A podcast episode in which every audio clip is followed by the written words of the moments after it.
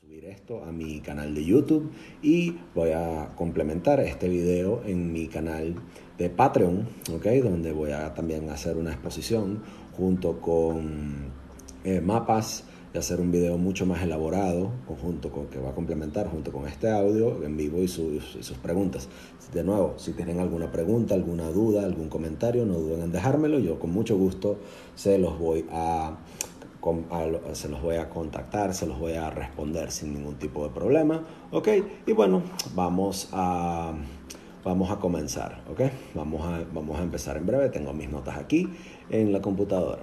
Entonces, fíjense, em, ¿de qué vamos a hablar hoy? Hoy vamos a hablar de la crisis que hay en la región de Ucrania, en la región de Rusia. Recientemente, la República... Em, la República de Ucrania y la Federación Rusa se encuentran peleando en una crisis diplomática que se ha vertido a lo que es al occidente, a, al occidente la lucha de poder entre, entre Rusia y la OTAN por una serie de razones, la, los deseos constantes de expansión rusa ¿okay? y los deseos constantes de, expansión de la OTAN en una guerra de poderes que se extiende más allá de lo que es la, los conflictos de la dominación cultural de la posguerra. ¿okay? Esto es un conflicto que trasciende más allá de lo que son las, las fronteras de la de, la geopolítica actual y nos tenemos que remontar a, la época de cuando se formó Ucrania. ¿okay? Ucrania es una, es una nación muy vieja, ¿okay?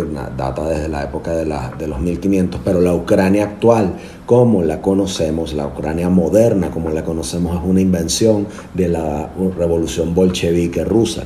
Cuando los bolcheviques conforman y crean lo que es el Estado soviético, la Unión de Repúblicas Socialistas Soviéticas, posterior a la revolución bolchevique que toma el poder de Rusia en 1917, derrocando al zarismo, integran y declaran una Unión de Repúblicas, Socialistas Soviéticas, integrando a, una, un, montón de territorios satélites y con ello trae y conlleva a la anexión de Ucrania. ¿okay? Entonces, a lo largo de la historia de la Unión Soviética hubo una serie de cambios por parte de ellos. Stalin causó una hambruna terrible al crear el, el Holodomor y las hambrunas allí al poner a pelear a los judíos ashkenazi entre ellos para poder lograr la dominación de esos espacios, ¿okay? así como la dominación cultural de la de, y la, dominación rusa ¿okay? de, ese, de ese territorio. Debemos recordar que en Ucrania se habla ucraniano, no así sea, no se habla ruso, al, hablar, al no hablar... Eh, eh, son dos idiomas distintos y la dominación cultural rusa durante la época de la Unión Soviética fue muy dura, fue muy cruenta, fue, impuesta a la fuerza por parte del comunismo soviético. Entonces eso creó dentro del Partido Comunista eh, Ucraniano grandes divisiones a la, hora de poder generarse. Luego, de, luego de Stalin llegó eh, llegó Nikita Khrushchev. Nikita Khrushchev de alguna manera y de una forma muy extraña le entrega Crimea, eh, una, una, región que era tradicionalmente rusa, a Ucrania, generando un conflicto que por una región que por, esa región que después eh, Vladimir Putin logra anexar hace años, en, en 2014, tras la, incluso poco después de las Olimpiadas, los Juegos Olímpicos de Invierno. Entonces eso, y eso generó una eh, generó, generó polémica en su momento porque lo hizo eh, ante los ojos de todo el mundo y, en la opinión de los occidentales con gran, con gran impunidad. Y, bueno, em, después, de, después, de Putin vino Brezhnev. Brezhnev eh, dio ciertas ah, concesiones a los ucranianos con respecto a la dominación cultural, una vez más, del ruso como, y del idioma ruso en Ucrania como una forma monopolizante de la dominación cultural de ese territorio. Entonces fíjense cómo los ucranianos constantemente han sido pisoteados por una dominación rusa. Y eso ha tenido sus, eso ha tenido sus, consecuencias, ¿ok? Porque esa, esa dominación y esa presión y esa, y, esa presencia ha tenido consecuencias eh, en, la forma constante y sonante en la cual se presenta el conflicto. ¿Por qué? Porque generó dentro de la población un sentido de identificación, un sentido de, de ocupación y un sentido de, de mm, em, por así decirlo, de, pertenencia y de arraigo ruso, que es lo que lleva y motiva a los separatistas de Donbass y, de Lugansk a manifestarse de la forma en la que lo hacen. Lo cual nos lleva a analizar el conflicto de Donbass, el conflicto de en, en contexto, ¿ok? En días recientes, Rusia claramente ha señalizado su disposición de escalar un conflicto de ocho años en el este de Ucrania, en la región de Donbass. Entonces, el 18 de febrero, un día después de que los separatistas de Donbass em, detonan una guardería en un territorio controlado por el gobierno, las autoridades en las dos autorepúblicas proclamadas de Donbass ordenan una evacuación masiva de civiles. Y esas evacuaciones van a ser para Rusia mucho más sencillo eh, mover sus equipos y sus personales hacia Ucrania. ¿ok? Y, eh, ¿Y qué es lo que ocurre? Rusia tiene cerca de 190.000 tropas estacionadas cerca de Ucrania y eso aumenta la posibilidad de unas violaciones del cese al fuego y de lo que, está, lo que Estados Unidos y, el bloque de la OTAN consideran como ataques, ataques false flag, ataques provocados, ¿ok? Eh, por parte de, Moscú para utilizar la amenaza de una invasión para ganar concesiones eh, significativas, para que Rusia gane concesiones significantes y, sí, concesiones importantes de parte de Kiev y en el occidente. Y desde 2014 las fuerzas ucranianas han estado batallando con esos separatistas eh, eh, rusos, apoya, esos separatistas apoyados por Rusia, ¿okay? en esa región conocida de Ucrania como el Donbass. El 15 de febrero el Parlamento aprobó una resolución, el Parlamento ruso aprobó, una resolución no vinculante para reconocer las repúblicas de Luhansk y de Donetsk como países independientes y eso conlleva una serie de consecuencias. ¿okay? Ese voto generó controversia porque tal designación le permite a Rusia abiertamente enviar tropas y enviar armamento a una región plagada por la guerra. Y también le pone fin a los acuerdos de Minsk, en los cuales Ucrania recupera el control de su frontera, eh, eh, de, su frontera oriental, de su frontera este, a cambio de darle a las regiones separatistas más autonomía. ¿Y qué ocurre? Bueno, que cuando Rusia reconoce como lo hizo, como lo dijo Vladimir Putin ayer, cuando, cuando Rusia reconoce el hecho de que mm, ya Lugansk y Donetsk eh, son repúblicas eh, independientes, ¿ok? los acuerdos de Minsk ya quedan por completo descartados. ¿ok? Los separatistas a cargo de Ucrania en esas dos repúblicas separatistas reclaman eh, soberanía ¿okay? sobre todo el territorio, sobre los oblasts de Donetsk y Luhansk, que son toda una región, es todo un pedazo. Ustedes cuando ustedes vean el mapa van a ver que es un pedazote, y pero de hecho controlan una región mucho más pequeña entre la frontera rusa y las dos regiones, eh, las dos ciudades más importantes de esa región. ¿okay? Y las, esas dos regiones controladas por, la por los separatistas las controlan los rusos. ¿Okay? Y los rusos son la mayoría, eh, eh, la mayoría de esos soldados que conforman esas, um, eh, esas repúblicas son de hecho soldados rusos. ¿okay?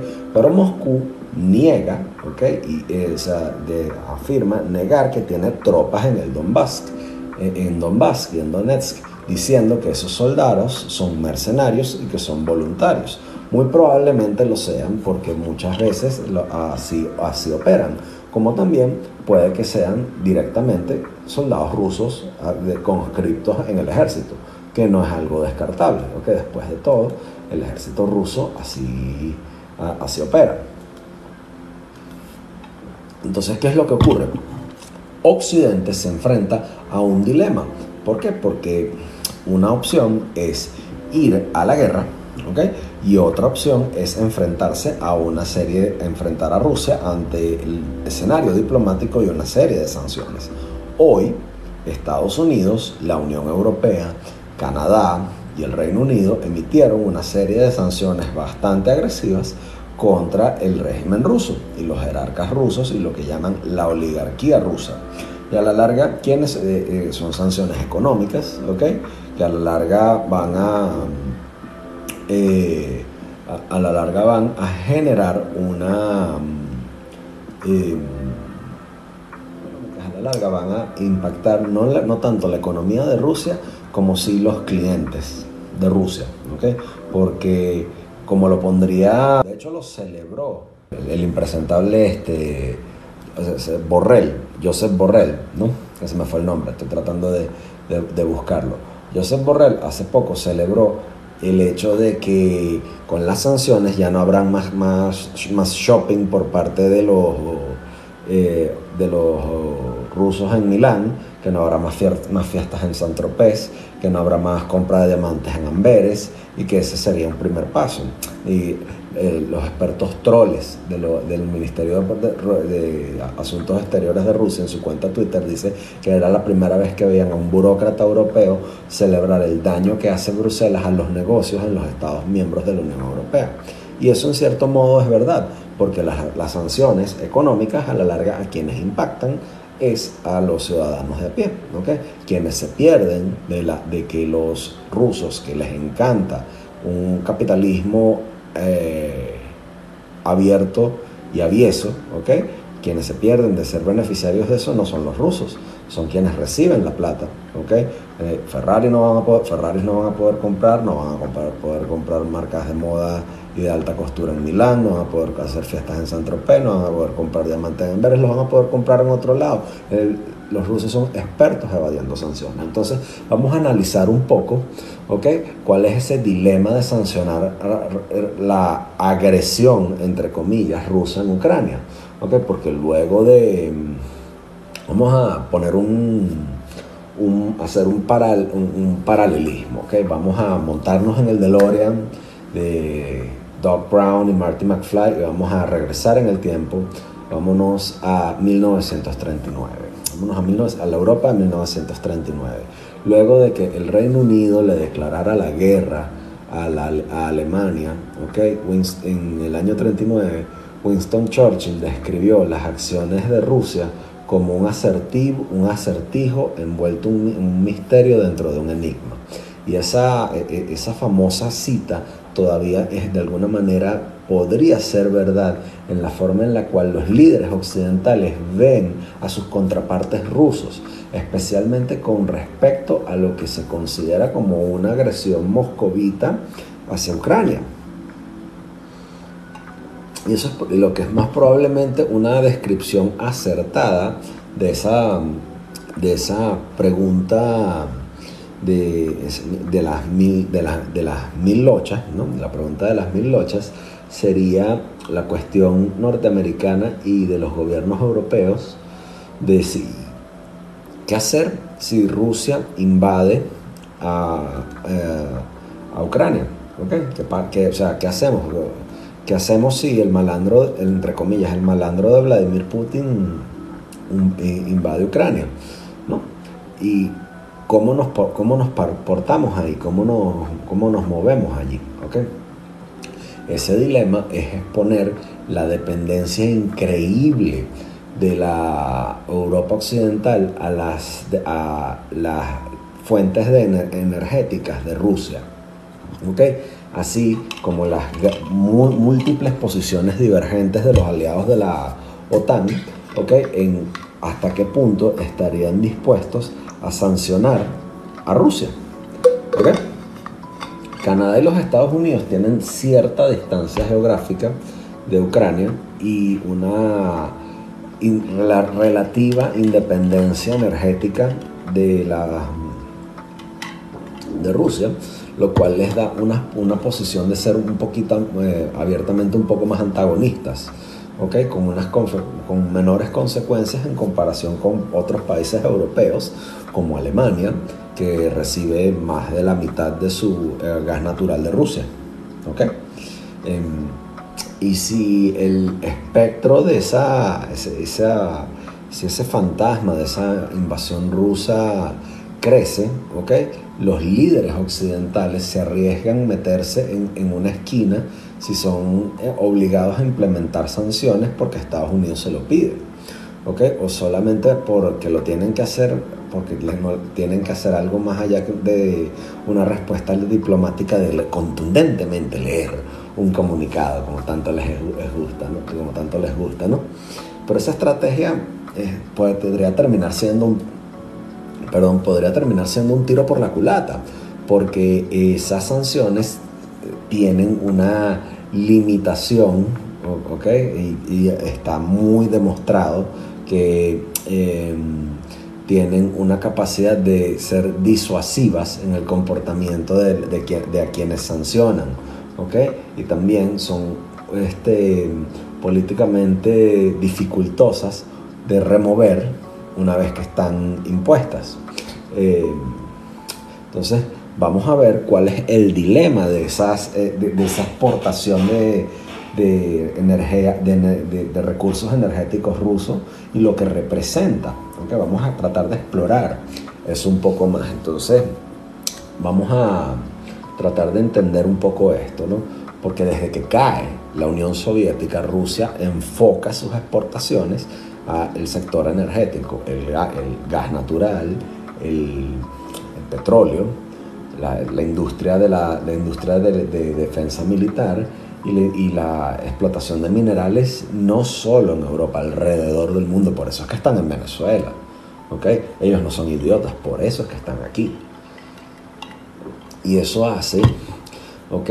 Em, eh, eso moldeó la economía, que es la, la undécima economía más grande del mundo, ¿ok? De una economía global, este, la, la, moldeó eh, siendo una economía global, ¿ok? Eh, una economía robusta y ponerle sanciones, ¿ok? Es un proceso y un procedimiento disruptivo, ¿ok? y es particularmente complicado en una época en la cual los países occidentales tienen un grave problema que es la inflación en los precios de, los precios de la, de la energía. Quizás para nuestros amigos venezolanos que nos están viendo y les quiero em, mandar eh, eh, saludos por sus interacciones tan buenas que me están haciendo aquí desde TikTok. Les recuerdo que me pueden seguir tanto aquí por TikTok, compartir este video mandárselo a un amigo dándole aquí a la flechita, dándome, mandándome likes, ¿ok? compartirlo fuera de esta red social, suscribirse a mi canal de YouTube o suscribirse a mi Patreon, patreon.com barra Alberto Zambrano, donde pueden obtener contenido exclusivo que yo hago con este video, que yo edito, que después lo pongo, eh, le pongo mapas, le pongo gráficas, le pongo más cosas para que ustedes lo puedan ver, ¿no? Em, o sea, quiero que entiendan que particularmente a nosotros los venezolanos el sistema, la cuestión energética no nos es tan problemática porque nosotros somos un país productor de, recursos energéticos. Pero los países que no son productores de, petróleo, los países que no tienen recursos energéticos, les es muy costoso eh, comprar gasolina, les es muy costoso mantenerse calientes, eh, o sea, mantenerse abrigados durante, durante los inviernos, ¿ok? tienen cuatro estaciones y tienen que, mm, em, o sea, se ven forzados a invertir mucho en infraestructuras para poderlo hacer. ¿okay?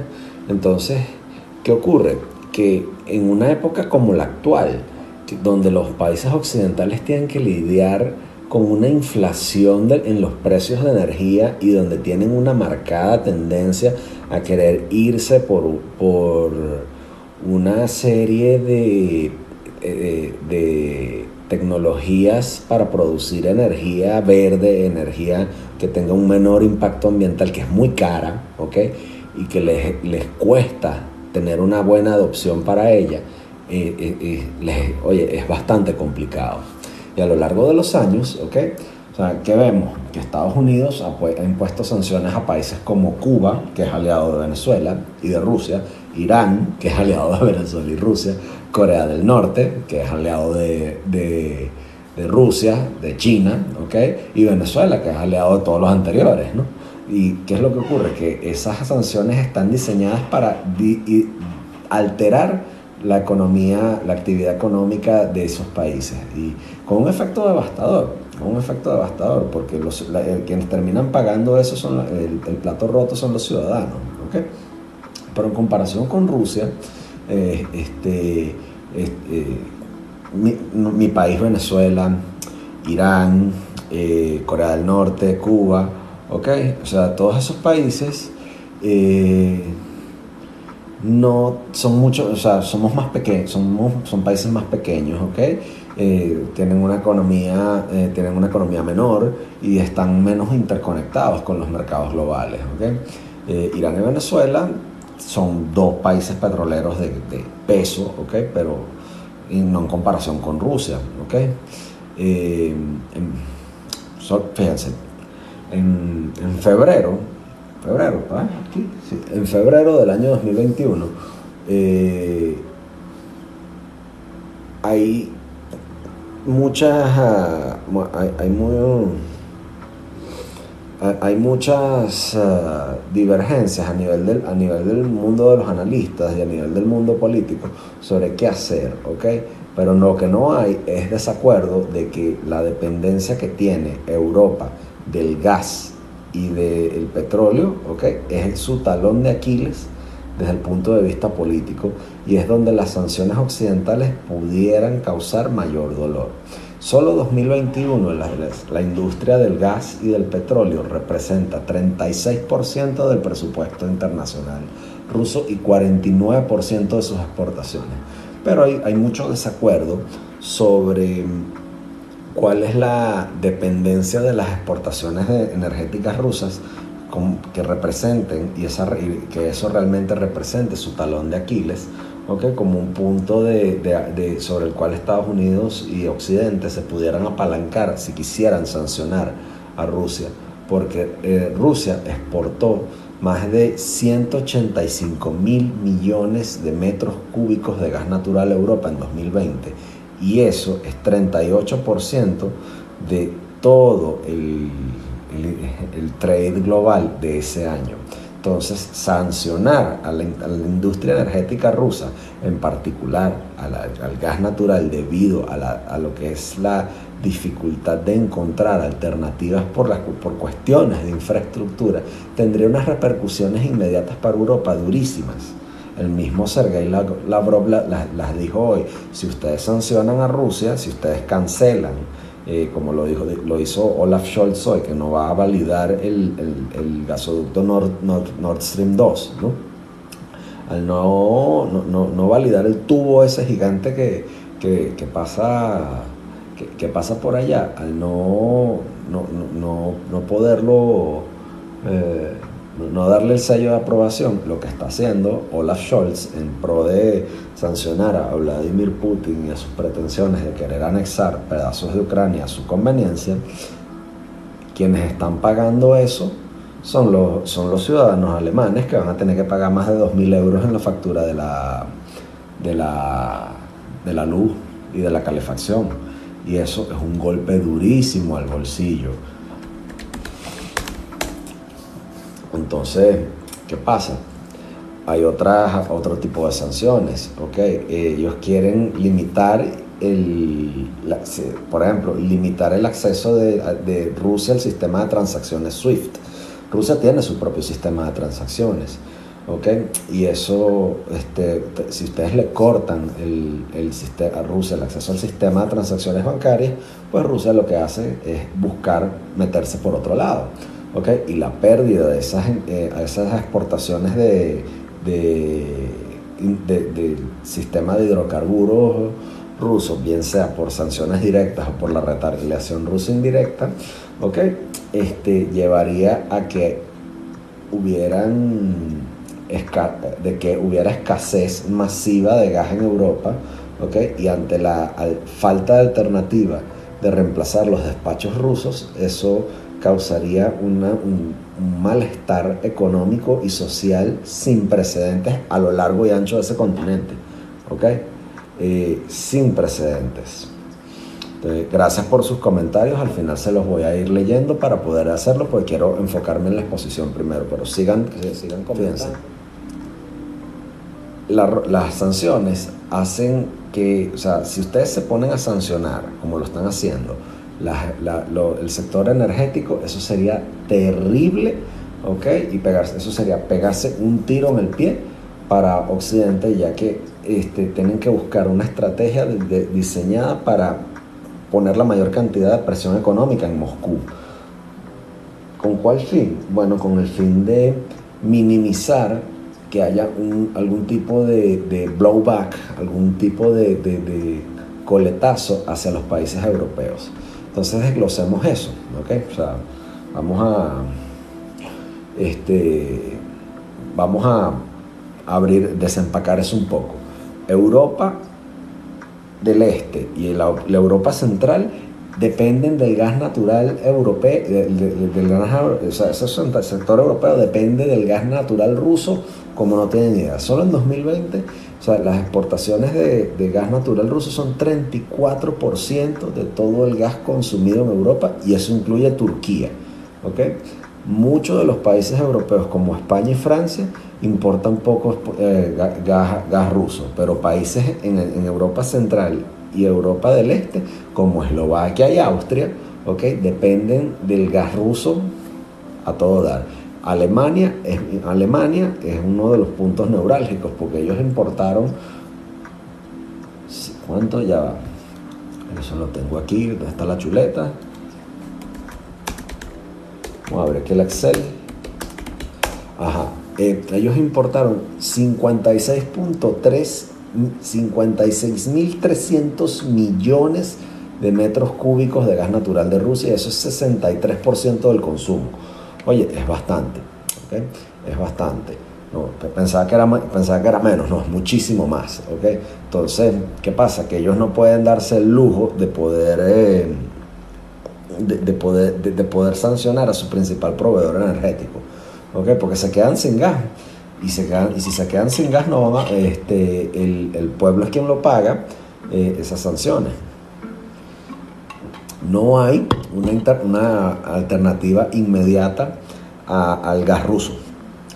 Eh, los europeos no pueden agarrar y meter un, poner esa pica leña y meterla, y, meterla en, una estufa para calentarse. No lo pueden hacer. O está bien los que tienen una casa, eh, pero no con, una chimenea, pero no todo el mundo puede hacerlo. Hay gente que, muchísima gente vive en apartamentos. Y, o sea, no estamos hablando de hospitales, estamos hablando de infraestructura, estamos hablando de unas economías súper tecnificadas y complejas que no pueden darse el lujo de, improvisar unas fuentes alternativas de energía de un día para otro. ¿okay?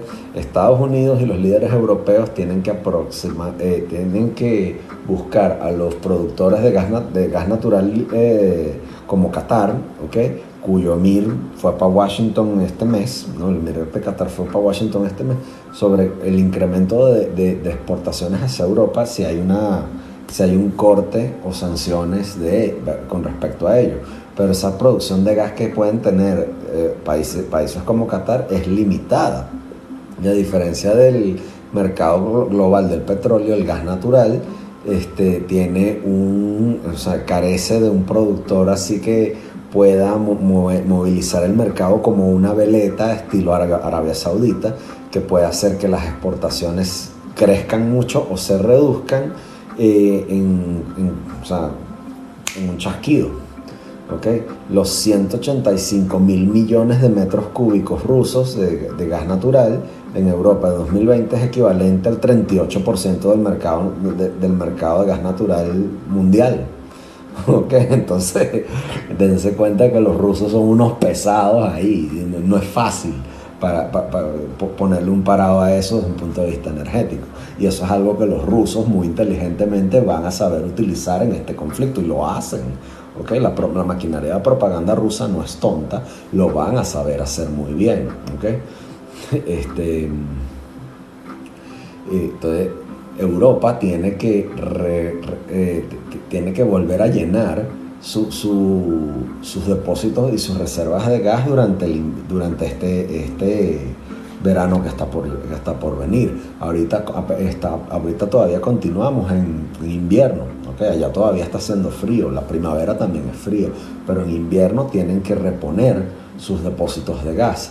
Y aunque los países europeos están saliendo de una temporada de, de, invierno de, 2021-2022, donde el pico de la demanda de gas natural debido por, la, por, la necesidad de, la calefacción, eh, este, o sea, es, mucho, ¿ok? Eh, apenas se quedaron con el con, ¿qué? con 30% de sus reservas, ¿ok? Los países necesitan reponer sus niveles de gas natural antes del, del, próximo invierno, lo cual, van a por lo cual implica que ellos van a requerir incluso de más gas natural. Y típicamente los niveles de gas natural europeos este, llegan a cerca de 100 mil millones de barriles cúbicos de, de, o sea, sí, 100 mil cubic meters, ¿ok? Cuando apenas está comenzando el invierno. Entonces, ¿cuáles son las opciones que tiene Occidente para retaliar? ¿Ok? Eh, bueno, las opciones que tiene Occidente para hacer una buena, adecuada retaliación es que Estados Unidos y Europa se han abstenido de decir, de, de hasta ahorita, montar las sanciones muy específicas emitieron un paquete de sanciones contra los contra un grupo de, grupos bancarios, un grupo, cierto grupo de, oligarcas rusos. Sí, okay, están considerando que la, eh, hacerlas más fuertes. De hecho, Joe Biden hoy eh, em, em, emitió sus declaraciones diciendo que bueno, que él va a, buscar hacer una serie de sanciones inteligentes. Entonces, este es el problema con, las palabras, con la palabra inteligente. No existe tal cosa como una sanción inteligente. Bueno, es inteligente hacer eso en una época en la cual está ocurriendo este tipo de, este tipo de problemas. ¿okay? Entonces, o sea, tienen que ver, Estados Unidos y Occidente tienen que ver cuáles son los impactos a mediano y corto, a, corto, mediano y largo plazo de estas sanciones. Porque colocar una sanción es fácil, eliminarla y levantarla es dificilísimo. Mírese el caso de Venezuela, las sanciones que le han impuesto a Venezuela y su, su consecuente levantamiento, ¿ok? Ha sido muy difícil eh, para, la, para el gobierno de Joe Biden, ha sido muy difícil levantar sanciones, pero lo han buscado hacer. Mi mi pana Reinaldo Carrillo, cuando trabajábamos juntos en Factores de Poder, escribió un excelente artículo sobre cómo eh, Estados Unidos estaba levantando, eh, al principio del gobierno de Joe Biden, cómo se estaba preparando el levantamiento de las sanciones y, La, fue, la, fue montando, ¿no? el, el, desmontado de sanciones es complicado, ¿ok? Entonces, de los países que pueden montar sanciones, el que más rápido lo puede hacer es Estados Unidos en comparación con la Unión, Europea, donde la adopción de sanciones requiere aprobación unánime eh, de, de, de, sus miembros. ¿okay? ¿Por qué? Bueno, por la forma en la que está conformada la Unión Europea. Washington es más proclive a tomar una acción mucho más agresiva cuando se trata de sancionar a Rusia sobre sus, acciones, sobre sus acciones sobre Ucrania. Eh, por otra parte, este, ¿por, dónde, ¿por dónde lo podemos ver? Hay, las diferencias que hay en los países occidentales sobre Rusia también van a hacer que mantener esas sanciones sea y que mantener la política de sanciones sea difícil, porque mientras los Estados Unidos pueden mantener su política de sanciones de forma indefinida, sin que otros países le pongan veto, la Unión Europea, su política de, eh, extranjera requiere unanimidad, mientras que Rusia va a tratar de hacer las cosas difíciles a sus estados miembros, ¿ok? Como lo hace con, con Alemania, por ejemplo, ¿ok? Em, y esa, esa, división que hay de larga data sobre el gasoducto de, de, del Nord Stream 2, ¿ok? Es una de las cosas evidentes que podemos, que podemos ver allí, ¿ok? Eh, pero sumado a esto están las, que está la, las, otras sanciones, las congelaciones de activos, el veto, el veto de los viajes para los oficiales rusos, ¿ok? Pero pues, y, pero están las sanciones combinadas, o sea, ¿ok? ¿Qué es una sanción combinada? Ya, pausa aquí para recargarme con agua, porque hablar me seca la garganta sobremanera. Bueno, una sanción combinada consiste en eh, eh, expandir las sanciones al sector financiero ruso. ¿okay? Los Estados Unidos, Reino Unido y la Unión Europea, Canadá van a poner en lista negra a más instituciones financieras rusas, van a poner restricciones diseñadas para limitar la habilidad rusa de convertir su moneda, los rublos, a otras monedas como el dólar, el euro o la, o la, la libra esterlina. ¿okay? Eh, pueden haber sanciones eh, hacia el sector energético destinadas a vetar y bloquear las inversiones a largo plazo. ¿okay? Y Estados Unidos y la Unión Europea son muy proclives a imponer este tipo de sanciones en, la, en el financiamiento de las transferencias tecnológicas de eh, del sector energético ruso, ¿okay? en proyectos de, petróleo y de, explotación petrolera y de gas, ¿no? particularmente los que son eh, los, proyectos de explotación petrolera y de exploración petrolera los más, los más audaces, los más, eh, los, más complicados, ¿okay? en, lo cual, en los cuales las compañías occidentales participan porque les llama la atención. ¿okay? Em, sobre todo los que hay por allá en el Ártico ruso, y eh, los proyectos de, Rusia que tienen con el fracking y con el shale oil, ¿ok? o sea, son que, bueno, eso también eh, de, esas, de ese paquete de sanciones aprendimos cuando vimos lo que ocurrió con la anexión de Crimea en el 2014, ¿ok? También podemos ver mayor, podría haber mayor expansión de los controles y de sanciones en los productos de alta tecnología a Rusia, porque a pesar de tener una gran economía, Rusia carece de un sector tecnológico que produzca productos que tengan y que sean estratégicamente importantes en las próximas décadas, como eh, tecnología electrónica de alto nivel, okay, biotecnología, semiconductores, tecnología verde los, y los controles de exportación que tenga, eh, que pone Estados Unidos a los smartphones chinos, como lo hizo con Huawei, han demostrado, o sea, en las sanciones que Estados Unidos le puso a Huawei, demuestran cuán efectivas pueden ser tales medidas en cortarle las patas a una compañía o el acceso a un país a la tecnología en campos clave. Okay, el mercado pequeño que tiene Rusia y el el, impacto directo limitado que pueden tener Rusia en, en las exportaciones de gas, y, de, gas y petróleo hacen que los controles de exportaciones sean una opción atractiva para retaliar contra las acciones de Moscú en Rusia. Eh, particularmente entre las políticas occidentales para aumentar las sanciones contra China y las sanciones que limiten el acceso a los, eh, los, chips, los microchips hechos en el extranjero también impactarían los, eh, los aspectos del sector de, del sector militar ruso, ¿ok? Para de, o sea, de, las compañías del, sector militar ruso como Baikal y Elbrus, ¿ok? ya que utilizan eh, chips de Taiwan Semiconductor Manufacturing Company, porque también eso cae dentro de esas sanciones. ¿no? Em, para ver, eh, las otras sanciones que puede haber sobre personajes particulares afines al régimen ruso, em, que, sean cercanos al Kremlin, que sean cercanos a Vladimir Putin, a otros oficiales rusos, ¿ok?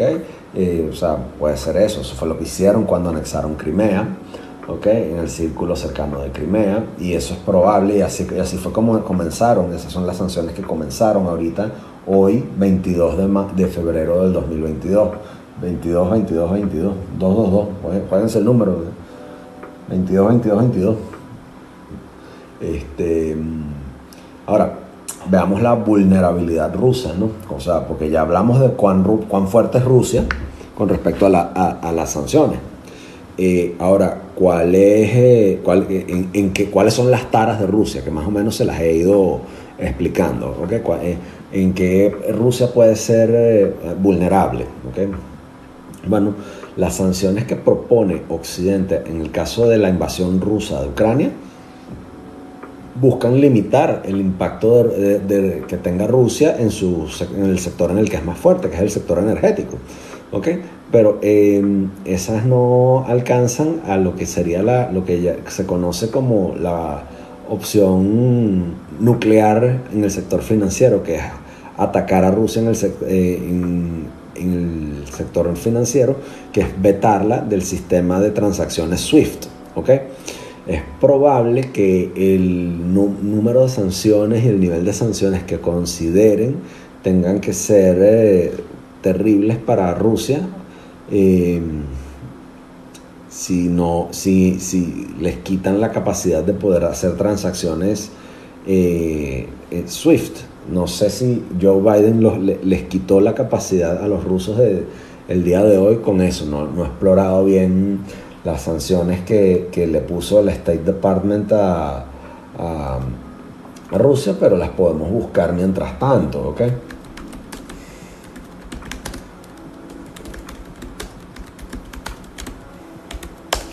Em, el modelo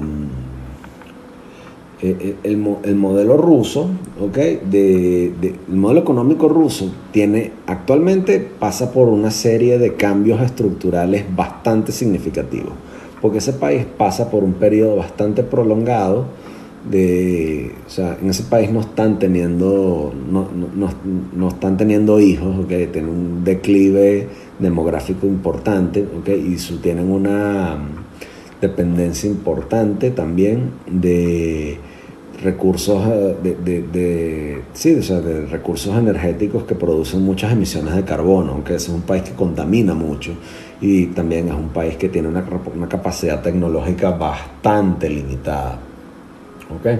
Es una capacidad eh, o sea, económica bien, sí, o sea, va, va, va sí, limitada, eh, una capacidad tecnológica limitada. Y las áreas tecnológicas donde las compañías rusas todavía son capaces de competir globalmente eh, son prácticamente de la era soviética. Son industrias de la era soviética que, para que se reduce a la tecnología, tecnología aeroespacial y defensa. ¿okay? Pero incluso en esos sectores las compañías rusas se están quedando atrás con competidores como China, o sea, su principal competencia es China y, el, Occidente. Y, o eh, puesto en términos simples, es muy probable que el nivel de sanciones que eh, Occidente considere, incluso si no las impactan de forma directa, todavía tendrán consecuencias terribles para 2030 si permanecen eh, impuestas, ¿ok? y esas debilidades económicas implicarían que las medidas de sanciones que Occidente considera tendrían un impacto muy significativo a mediano y largo plazo para Rusia. O sea, Putin se puede morir y todavía y Putin puede recular. Okay, Putin puede echar, echarse para atrás, pero una vez que tú echas hacia adelante las sanciones, eso no, es muy difícil echarlo hacia atrás.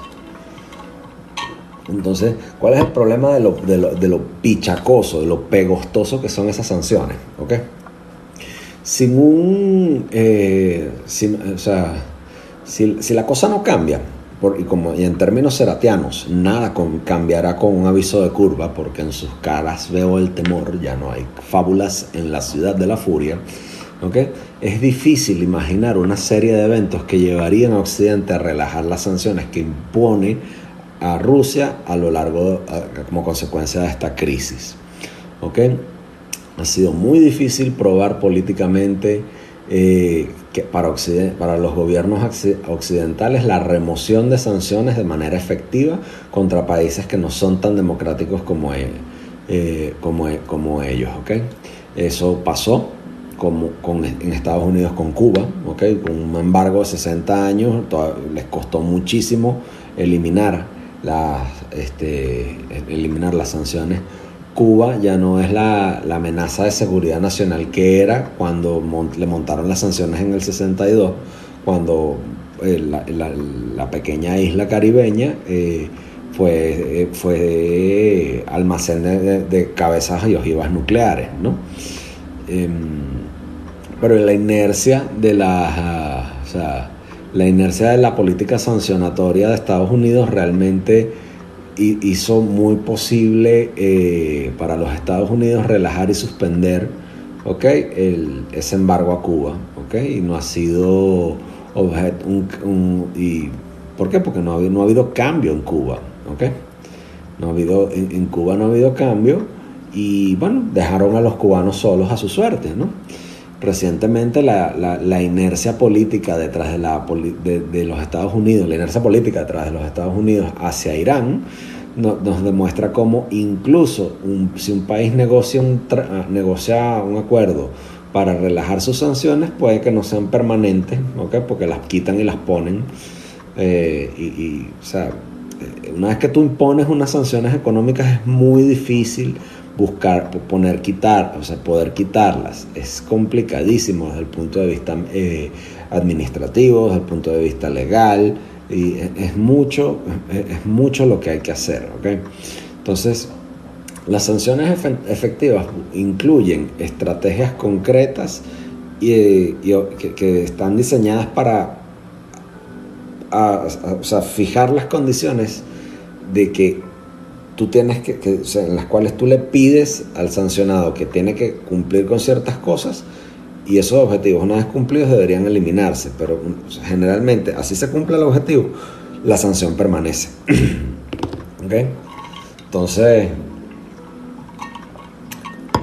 ¿qué es lo que, qué es lo que tú, qué, es lo que le pedirían a, Occidente, qué es lo que le exigiría a, a Rusia que hiciera?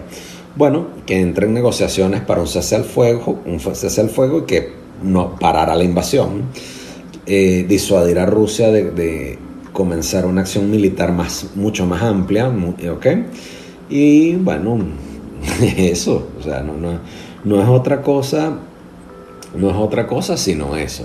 Okay, los líderes occidentales son mucho más proclives a diseñar una política de sanciones con objetivos nacionales en mente con, miras a, castigar a Rusia por, eh, por invadir Ucrania en, un primer lugar. Pero la forma más realista de, de, remover sanciones sería involucrar a Rusia en el hecho de que tengan que hacer concesiones importantísimas. ¿okay? Entonces, si esas sanciones permanecen de forma indefinida, habrán repercusiones estratégicas a largo plazo.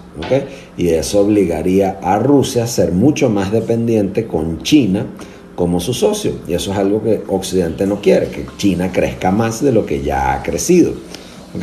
Pero incluso si no se alía más cercano con, China, con, eh,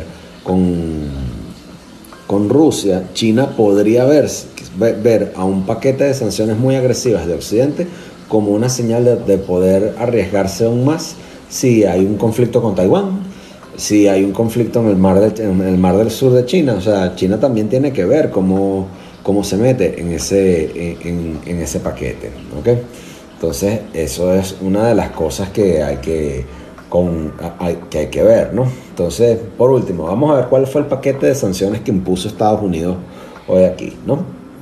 Aquí lo tenemos. Eh, el Tesoro de Estados Unidos pone eh, sanciones económicas en respuesta a las acciones de Lugansk y Donetsk. ¿ok? Entonces, una. Ajá, bla, bla, bla, cháchara, cháchara, cháchara. eh, bloqueando, vamos a, Estados Unidos quiere bloquear instituciones financieras de gran, de, gran envergadura, ¿ok? Entonces, la corporación Banco de la Corporación Estatal para el Desarrollo de, y Asuntos Económicos, Benesh Bank, ¿ok? Sancionaron ese banco, sancionaron la, la Prom, Prom Bank Public Joint Stock Company, una compañía, ¿ok? Y, eh, eh okay, una serie de barcos, el Baltic Leader, el Linda, el Pegas, el Fesco Magadan, el Fesco Moneron y bueno, sancionaron a Denis Alexandrovich Bortnikov, eh, a Peter Mikhailovich Fradkov, a Vladimir Segrevich Kiriyenko y bloquearon eh, restricciones de deuda soberana de nuevo, esa, política, esa política sancionatoria, sobre todo la de los bancos, va a ser pegostosa de poder sacar eh, a largo plazo si, si así se buscara acomodársela. Pero bueno, así ese es el mundo que tenemos, atribulado, así es como está ahorita. Hay muchas más, más otras, muchas otras compañías que están, está Alkestrid, Antares, Elitnie, PSB, Erafond, un montón de empresas fueron sancionadas hoy. Pero bueno, la, cosa continúa, el, pleito, el pleito sigue, esto todavía no se ha acabado, pero este, eh, esta transmisión sí se tiene que acabar. Yo espero les haya gustado. Este, bueno, con eso vamos a, podemos concluir nuestro en vivo el día de hoy. Les quiero agradecer a todos los que pudieron venir a verlo. De nuevo, esto queda, esto queda colgado, yo lo voy a subir a mi YouTube. Ok, también voy a subir una versión premium a mi Patreon con mapas, con, con gráficos y demás, así como con eh, mejor edición. Y no se pierdan que voy a colocar segmentos editados aquí en mi cuenta de TikTok. ¿Ok? Eh, Patreon.com barra Alberto Zambrano, por favor vayan para allá, suscríbanse a partir de un dólar. A partir de un dólar te puedes suscribir a mi Patreon, ¿ok? Donde por menos de lo que te cuesta una taza de café al mes, te puedes informar y obtener una serie de contenidos súper exclusivos sobre este tema y otros que a mí me interesan, que me gustan, que yo coloco para ustedes.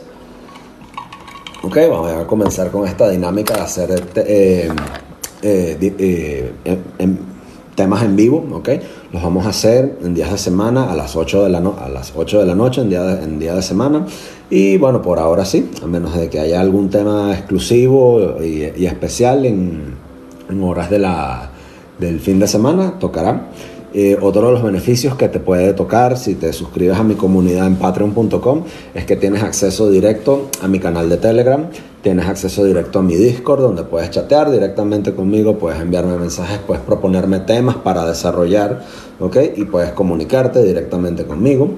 Y bueno, este, comparto libros, comparto toda una serie de cosas, ¿ok? Por último, eh, suscribirte a mi YouTube, ¿ok? Eh, también están los enlaces allí patreon.com barra Alberto Zambrano y si quieres escuchar una versión en audio de este podcast, ok, de este en vivo, donde sea que tú consumas tus podcasts, el podcast de Alberto Zambrano en Spotify, Google Podcasts, Apple Podcasts, donde sea que lo consumas, allí lo puedes tener. Con eso vamos a irnos concluyendo. Gracias a todos los que pudieron venir, venir hoy para acá a todos los que se, eh, se han suscrito a esta, a esta cuenta de TikTok. Y bueno, hasta la próxima. Gracias por haber venido. Chao.